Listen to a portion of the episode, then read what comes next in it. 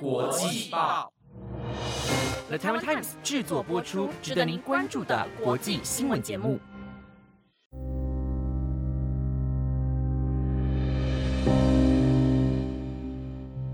大家好，欢迎收听台湾国际报系列节目《国际专题周报》的第三十四集。我是今天的主持人丽莲。我们将会在每个星期日的中午更新节目，带大家深入了解国际上重要的时事，又共同面向看待新闻议题。希望节目能够在未来符合你们的期待。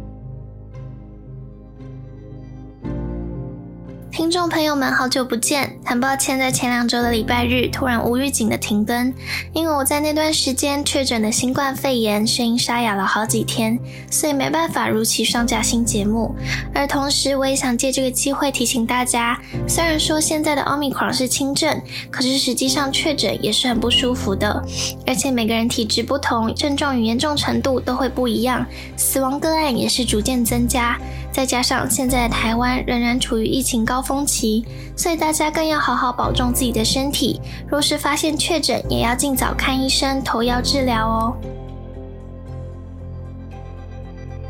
前几周带各位了解上海封城以及法国大选等国际新闻，而这周节目将会再度关注因乌尔危机而衍生出的国际政治问题。那就是在五月十八号时，欧洲又有两个国家正式向北约提出加入的申请。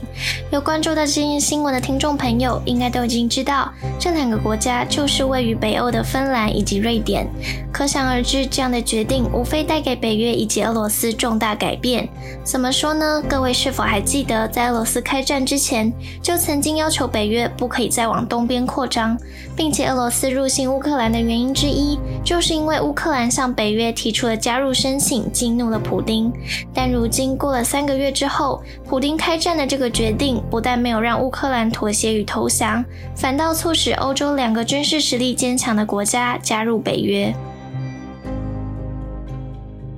这项改变之所以重大的原因，是在于这两个国家的地理位置对于俄罗斯来说具有特殊意义。举出芬兰来说，芬兰与俄罗斯接壤的国界线就超过一千三百公里，并且芬兰首都赫尔辛基距离俄罗斯的圣彼得堡只有三百公里的距离。这代表北约和俄罗斯的共同边界被迫延长，势必让俄罗斯在边界军事防御上的负担倍增。至于瑞典，虽然没有和俄罗斯拥有共同的陆地边界，但在波罗的海的防御上却扮演着重要角色。根据报道指出，一旦两国成为北约成员，北欧对波罗的海的战略控制将获得加强，并且波罗的海本身就为俄罗斯的战略要地，但现在却几乎被北约成员国所包围，这将使得北约的综合军事规划变得较为单纯，在防御上也会更加容易。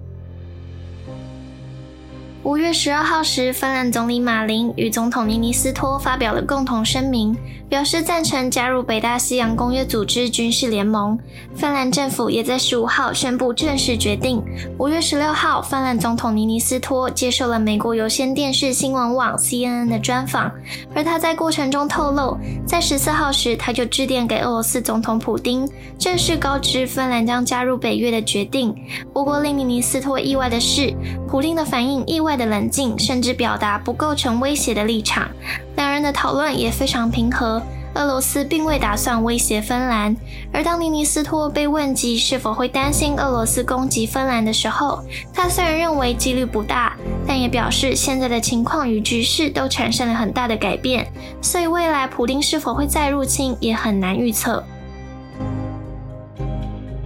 继芬兰之后，瑞典也随即宣布申请加入北约，放弃了数十年以来瑞典军事不结盟的政策。而这个最终决定要归功于朝野合作。瑞典现今的执政党，也就是社会民主党，在过去一直都站在反对加入北约的立场，而最大在野党温和党，则是已经推动瑞典加入北约二十几年的时间了。如今俄罗斯入侵乌克兰，让社会民主党开始重新审视瑞典自身的安全需求，并在过去一周进行党内辩论，探讨是否该放弃长期以来反对加入北约的立场。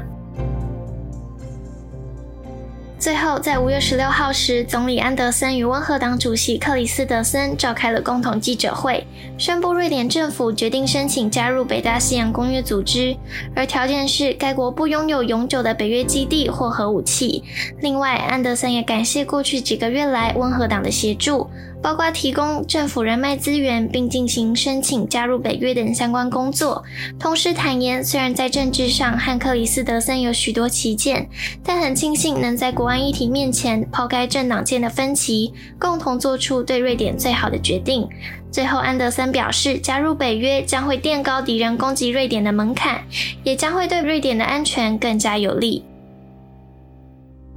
乌俄危机这场战事撼动了两个中立国家长久以来的国安政策，不止影响两国政府，也开始让民众担心俄罗斯在日后是否会威胁到自身的安全。从民调数据上来看，芬兰人口五百五十万，其中支持加入北约的民众比例多年来一直徘徊在百分之二十至三十，而现在已超过百分之七十。而人口一千万的瑞典，目前有一半赞成加入北约，选择与芬兰同时加入。的支持比例更是高达三分之二。不过，其实，在乌俄战争爆发之前，在芬兰与瑞典国内有关于加入北约的讨论，民意支持度都是很低的，人民与国家都是保持着中立不结盟的态度。所以，接下来就要说明这两个国家之所以保持中立的背景故事。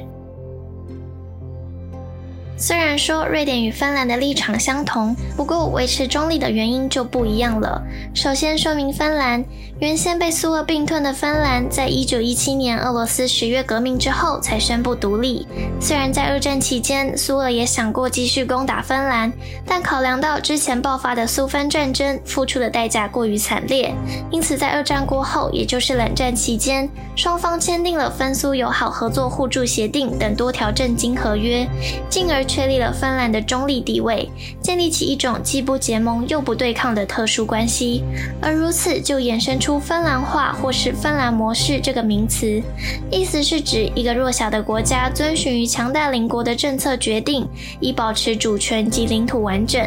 虽然这项名词在某种程度上带有贬低的意味，但这样的做法换来芬兰近百年以来得以独立的国家地位。而芬兰国民也享有极高标准的生活水平。接着说到瑞典，自1812年拿破仑战争结束之后，瑞典就选择踏上军事不结盟的道路，这也让瑞典安然度过两次世界大战，直至现在维持了近两百多年的和平。而身为永久中立国的历史也比芬兰更为悠久。在二战初期，当芬兰还在与俄罗斯进行冬季战争的时候，瑞典就马上宣布不参战，并且只提供人道上以及经济物资层面上的援助。在冷战过后，也开始。减少军事配备，甚至在二零一零年时废除了征兵制。一直以来，瑞典保持着反对核武的理念，也同时在外交上扮演调停者的角色。而如今，俄罗斯入侵乌克兰，不仅动摇了瑞典百年以来的政治立场和理念，也使得芬兰急于寻求更好的军事保护。呼应上一段所说的，虽然瑞典与芬兰都曾经属于永久中立国，但在一开始，他们选择中立的理由和立场就是不一样的。根据北约专家兹马的说法，对于持续了两百多年中立道路的瑞典，军事不结盟是属于一个政治意识形态下的选择，但对于芬兰却。是冷战时期欧洲被苏联和西方势力瓜分的背景之下强加的一个选择，能够说是为环境所逼、没有选择余地的状况下所做出的决定。甚至芬兰人也因此在二战过后被迫拒绝美国的马歇尔援助计划。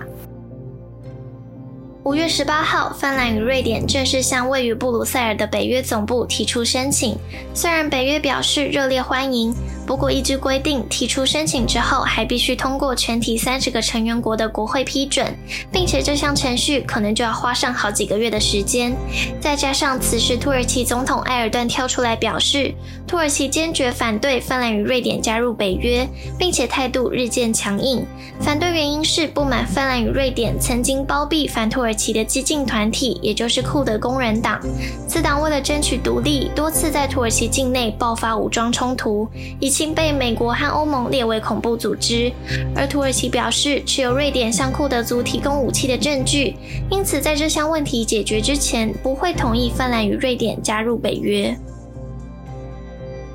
虽然埃尔段态度强硬，但若是给予土耳其想要的好处，也是有调整的可能。芬兰对于获得土耳其的支持也抱有信心，并表示期望能够在今年十月顺利加入北约。